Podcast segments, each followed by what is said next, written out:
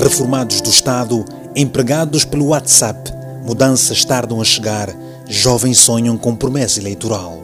Brincamos com o tempo de quem pagou com a sua juventude o sonho de ver uma Angola melhor. Com uma tremenda dor que nos atravessa a espinha dorsal, perdemos no álcool e no desespero quadros jovens, adultos maduros de um país teimoso que mais promove jardas e pouco valoriza cérebros pensantes, capazes de transformar o mais positivo legado deixado por uma nata de cidadãos, alguns merecedores de um certo respeito. O país que continua a travar lutas entre orgulhosos que exibem luxúrias nas barbas de um povo que já só se lembra do naco de um frango pelo cheiro, não vai longe se não mudarmos de mentalidade. Independentes há tantos anos, dependentes, talvez, por muitos mais. O IVA voltou com a força do FMI.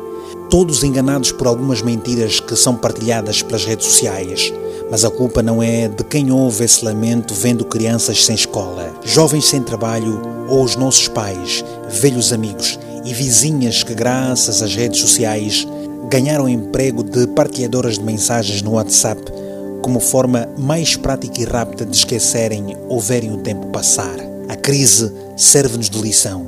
Infelizmente, muitos estão a fugir às aulas, Pausados na mutamba da escola, fofocam o lamento da Iola sem medo, que largou o verbo sobre a Bienal show-off em tempo de crise. O Kwanzaa perdeu valor e quem poupou uns trocos recebe uma arrogante pensão vindo da segurança social que nem satisfaz a tosa da miúda catorzinha.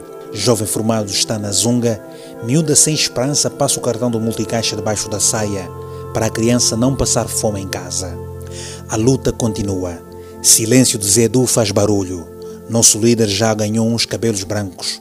O partido anda ao ritmo do Kuduro, com os coros do Cota Elias de Aquimoeso. Ignoramos a arte da agricultura, engavetamos os desmandamentos. Temos rios por tudo quanto é canto, terras férteis de se perder de vista. Camarada negou ajuda para o povo faminto que pita papa de mu quando mata bicho almoço e jantar, até o orgulho do diabo desmorona. O meu casamento do ano é manchete nos grupos do WhatsApp, meu bolo é o mais alto que o morro do moco, tenho o direito de bodar às minhas custas, ainda que os bois no sul de Angola passem fome. A solidariedade e exemplos de contenção não venham do deputado que parla sem sentimento. No lugar da inteligência sobrevive a conveniência que aplaude a extravagância de um novo ritmo que calou a oposição com a força dos decibéis de Nice Zulu BC.